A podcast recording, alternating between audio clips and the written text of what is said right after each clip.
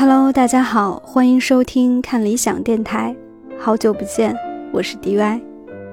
今天呢，想在电台和大家分享的话题和一次嗯不是很愉快的外卖体验有关，就有点像是奇葩说以前的一道辩题，说外卖小哥惹毛了我，到底要不要投诉他？说来那是。前几天一个加班后非常非常饿的晚上，然后我就点了一份拉面外卖，然后就等啊等啊，结果嗯超时了，然后超时就算了吧，总算等到那个外卖外卖骑手就敲门了，结果一看，里边全洒了，就是袋子里全是那种洒了的汤。呃，我相信那个点过这种粉啊或面的那种外卖的朋友应该知道，就是那种商家经常会把汤和面条或者和米粉分开来装，然后就是让点外卖的人自己吃的时候再把面给倒进汤里，这样比较不容易糊。但是呢，就是汤都洒了，就这个外卖就没法吃了，所以这份外卖我当时就没有要。然后骑手就说：“哎呀，这个我也没办法，那我赔你配送费吧。”当时我可能也有点轴吧，我就说：“这不是配送费的事儿啊，就是汤都洒了，就是对于一个面来说，就完全不能吃了的状态。”然后骑手就说：“那他拿的时候，商家就这么放的，就没有没有包好，就保护措施做的不好。”然后我就说：“那我就不要了吧。”然后骑手就把那个洒了的外卖就直接给拿回去了。我就开始联系商家，我就是，然后商家就说，那出去的时候都是好好的呀，就是不是他们的责任。然后我就在那个外卖平台上点了退款，还上传那个洒了汤的那个图片，然后也被商家拒绝了。所以最后没办法，我就只好就投诉了，就吃的没吃着，就钱我总得 要回来吧。然后我就说，我就留了句言，我说。外卖洒了，没法吃，骑手商家都不认，就是我自己感觉这是一个比较符合事实的一个回答。确实，骑手说不是他的责任，然后商家也说不是他的责任。我就以为这么投诉之后会有那个平台的那个客服会来联系我核实什么情况嘛，但结果客服电话没等来，就打电话过来的是那个就刚送餐的骑手，然后他劈头盖脸就一句。你这人怎么回事儿啊？你会不会办事儿啊？什么人啊？不是说了赔配送费吗？什么叫骑手商家都不认？你会不会办事儿？就是，就我当时当时就很诧异，就要么就是骑手弄洒了，那你赔我配送费就也没法弥补我的损失啊，是吧？就明明不是我的责任，我也说了实情，为什么还要被被骑手这样子来？就有点骂吧，就其他那个话也不是很好听，就带着有点威胁的味道。就我当然也很委屈，然后我还没有说几句，骑手就把这个电话给挂了。然后他挂完之后，我就陷入了纠结。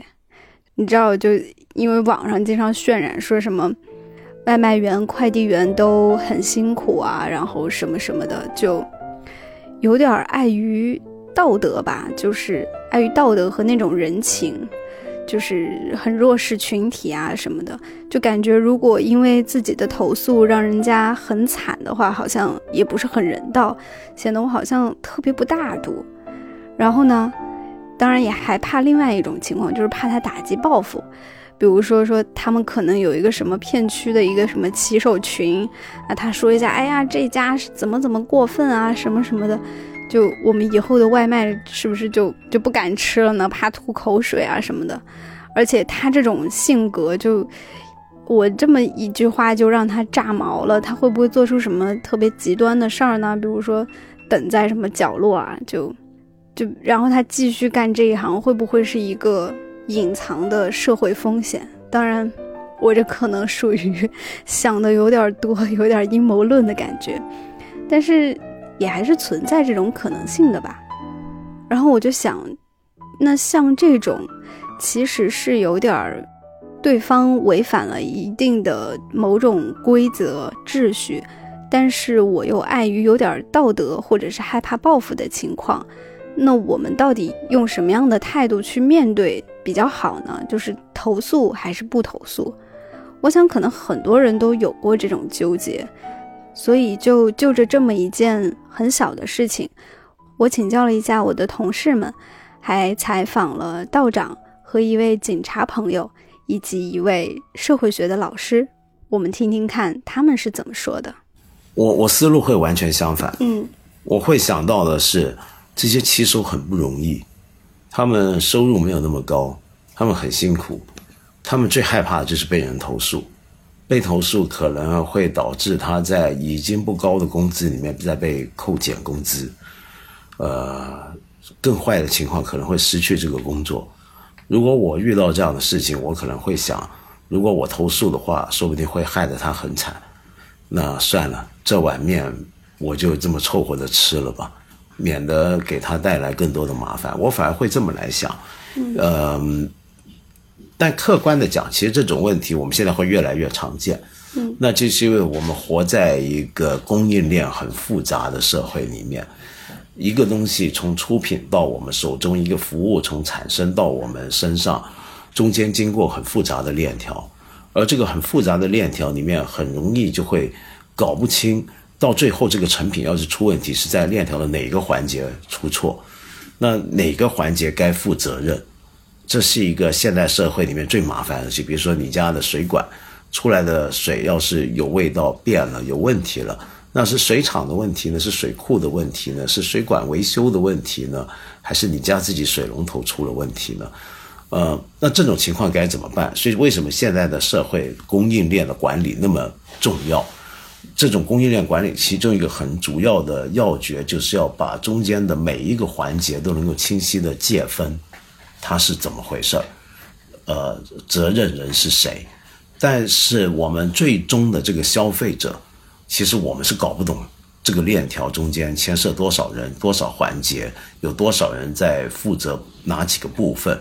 那所以呢，呃，更好的做法，我觉得下一步将来我们外卖、呃快递这种东西越越来越多的时候，是应该出现一个更严谨的一套系统，让我们消费者看得清清楚楚，一个东西怎么在过来的途中，在过来的途中的哪一个环节会出现什么情况。如果出现什么问题，我怎么去判定这个东西该归谁？然后这个东西甚至不应该是消费者的责任，应该是消费者打一个电话，有一个人，那个人是对整个链条、整个环节有清晰的掌握，那么他来作为客服人员来回答你，然后他再回头找责任去分配，再最后给你一个满意的一个回复，应该是这么来做的。但是这就太复杂了，这是一个系统工程。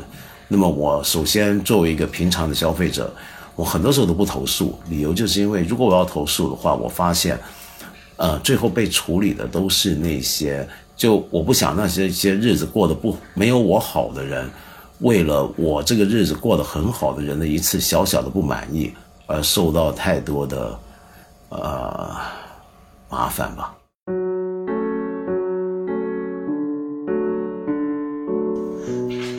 想投诉这个事情为什么会引起大家的反感？大小报告。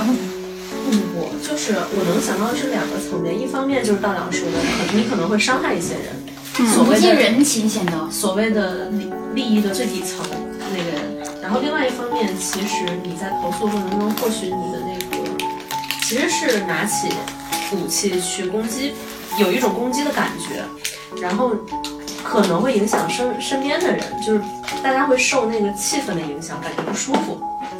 就像我说，我朋友老投诉，然后搞得我们都觉得所有人都不舒服，你自己也不舒服。对，那这个事情其实本身它没有问题，只不过是一个行为方式和表达方式会影响很多人，让别人觉得不舒服。因为我觉得，但是本来这是应该一个被简化掉了啊，被简化处理的事情，就是比如说。我我的服务是就是没有很到位，然后我投诉，然后该负责任的负责任，然后我收到赔偿，就是对，这事儿就完了。这是个理想情境，不是所有的人都是你那样高素质的人，就觉得自己对自己的工作担负有责任的人，他就是养家糊口，对于他来说就是想要赚钱。就是本来是一个很简单的一个流程的执行和操作的问题，为什么现在会演变为比如说害怕报复或者什么的？就是那就这样想，为什么他会报复？是因为触犯了他可能生存的唯一的来源。对呀、那为什么会这么严重呢？那是不是管理层，就是对方服务方的管理层，就是管理他把所有的。压力都压在了最下面的人？那是不是应该调节他们的管理机制呢？就是应该承担责任的是他们呢？哎，我跟你讲，我读书那会儿碰到一个事情，我那会儿特别守时，不像我现在这样。然后我有朋友就特别不守时，他就很怪我，他觉得是我把时间定得太死。他说你不要那么严肃嘛，我们出来玩的就随便一点嘛。然后约定的是九点，他九点没有到，十点十一点才到，他就会很怪我，就是不遵守规则不遵守规则的人反而会来怪那个遵守规则的人。这就是报复人，就是相当于是没有遵守规则的那个人。但是就是有那么多没有遵守规则，你能怎么办？你下次不跟他玩呗。就是个人的解决方案，不就是这样吗？嗯我觉得朋友可以这样，就是是有弹性在的，或者说我可以选择不跟他玩，但是。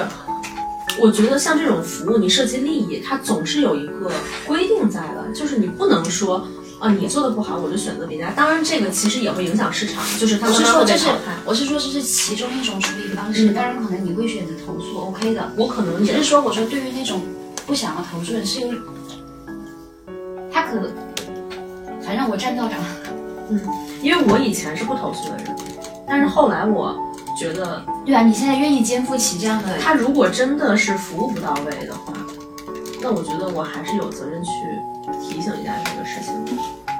危险麻烦呀，我可能是一个很全辱的那种人。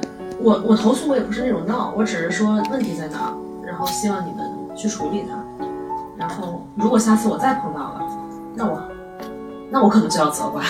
我之前有个朋友，他去那个移动营业厅充费，然后那个态度很不好，然后也不解决事情，嗯他就把人家投诉，投诉完第二天还打电话去询问说，哎，你们处理了这件事情没？如果他说，如果你不处理，如果你不处理这件事情，我就再举报你。嗯，就是这件事儿一定要给我解决掉，嗯并且要告诉我他的解决方案是什么。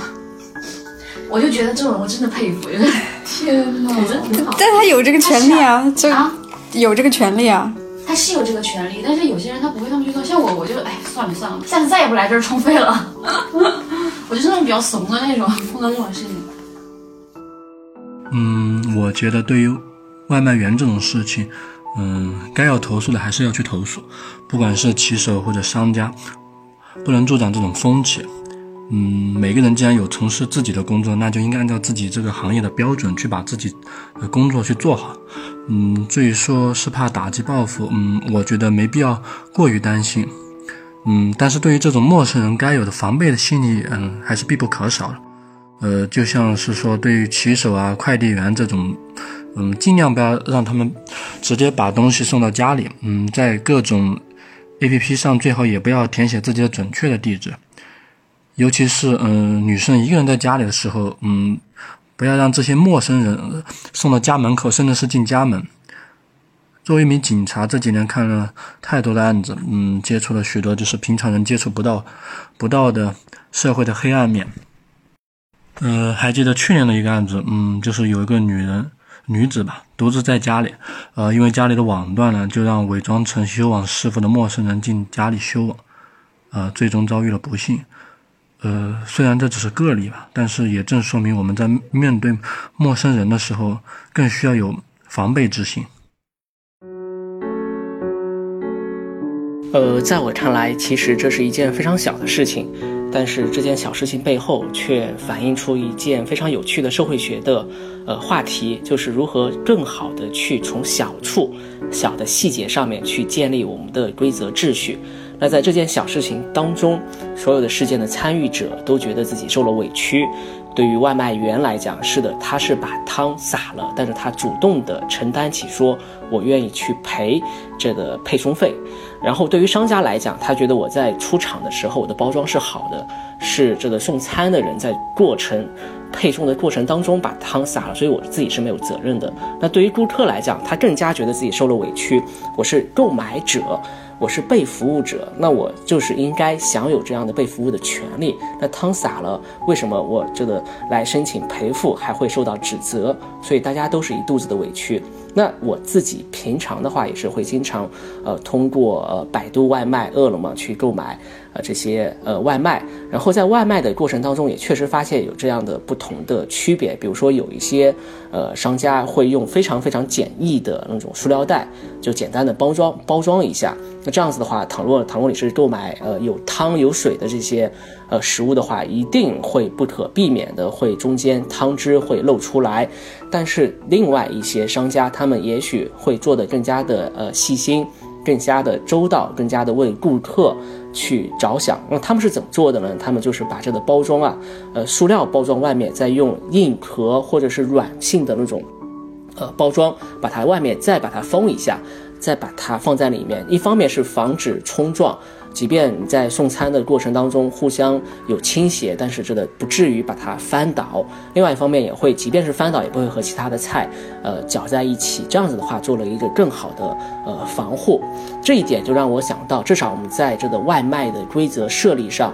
可以做一些小的改变。我们现在的整个外卖最基本强调的是什么？现在强调的是效率，强调的是我要在多少时间之内，比如说二十分钟时间、三十分钟之时间之内，要把这个餐送到呃客户的手上。倘若在这么短的时间里面，在规定的时间里面没有送到，那我就要提供这个惩罚的措施。那我觉得这样的制度设立其实是有它的。瑕疵。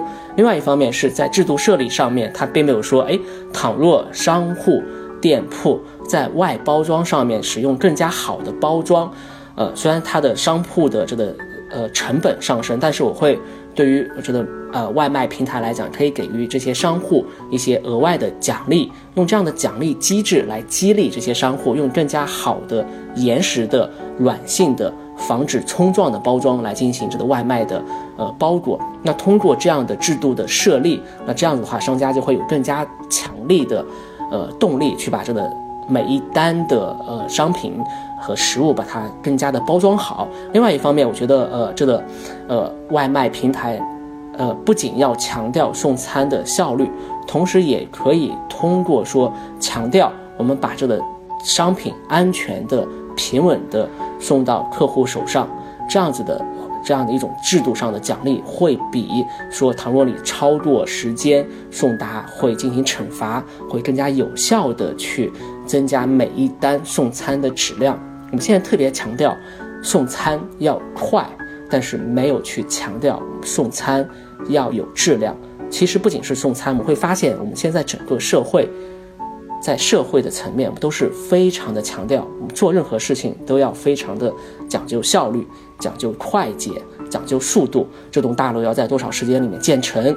这一件事情要在多少时间里面把它完成？这一项计划要在多少短的时间里面完成？我觉得这个基本的思路是错误的。我们不仅要强调时间的快，强调效率，更加要强调质量。那强调质量，就需要更加在制度层面、小的制度层面上。呃，把这些小的规则秩序把它设立好，那这是我的一些基本的看法。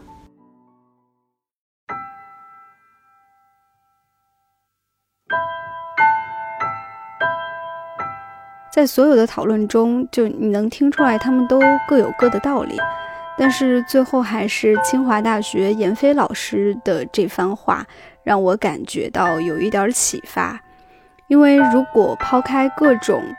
情感上或者是情绪上的顾虑的话，从一个怎么说社会流程更合理运行的角度来看，外卖平台确实可以对这个问题做一些改进。比如说，嗯，在接入那种提供外卖服务的商家的时候，就可以要求商家要做好一定的防护措施，并且有那种配送专员，就是去。核查一下，比如说你这个包装肯定是不过关的，那你暂时就不能入驻我们这个平台。然后就是，或者是平台给每位骑手配置一些那种常用的外卖保护措施，包括说比较稳妥的那种外卖保温箱啊等等，就是就像是快递员会有一批那种各种形状的打包的材料和工具一样。就是外卖员也可以配一些这样的东西。同时，如果是用户投诉的话，是不是可以不用让骑手直接看到，而是由平台有一个专员去向商家和骑手各自去核实情况，然后再给用户一个比较好的答复？总之，我觉得就是，如果在任何一个环节能有所改善的话，可能都不会让这三个方面都陷入这样的委屈、被动的情况。也可能就是像我遇到的这种汤洒了的情况，可能根本就不会发生了。那么这件事情如果抛开规则呢？其实我还想知道的也是上面没怎么讨论过的，就是在现在这个时代，我们应该怎样和陌生人相处的问题。在外卖事件中，我担心打击报复。实际上是也有点担心，像这样有点急躁性格的外卖骑手，会不会有任何一点不顺，都会成为压垮他的最后一根稻草呢？毕竟这个社会上这样的事情也的确不少，我们永远没有办法去就是知道他人的一个全面的处境，然后再来做出既让我们自己觉得合理，同时又不会伤害到他人情感和各种。各种状况的决定吧。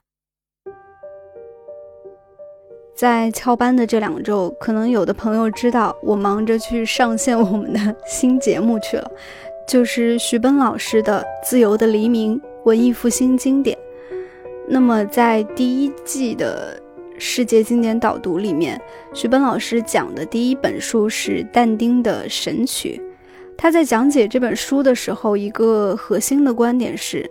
曾经我们认为的很多罪孽，现在通过种种社会自然科学的解释，被理解为情绪。而且现在的人不信神，不害怕地狱和惩罚，只要不犯法，就任由自己活得特别随性啊、自我啊那种。然后听徐本老师讲这些，我联想到我自己所看到、经历的很多人和事。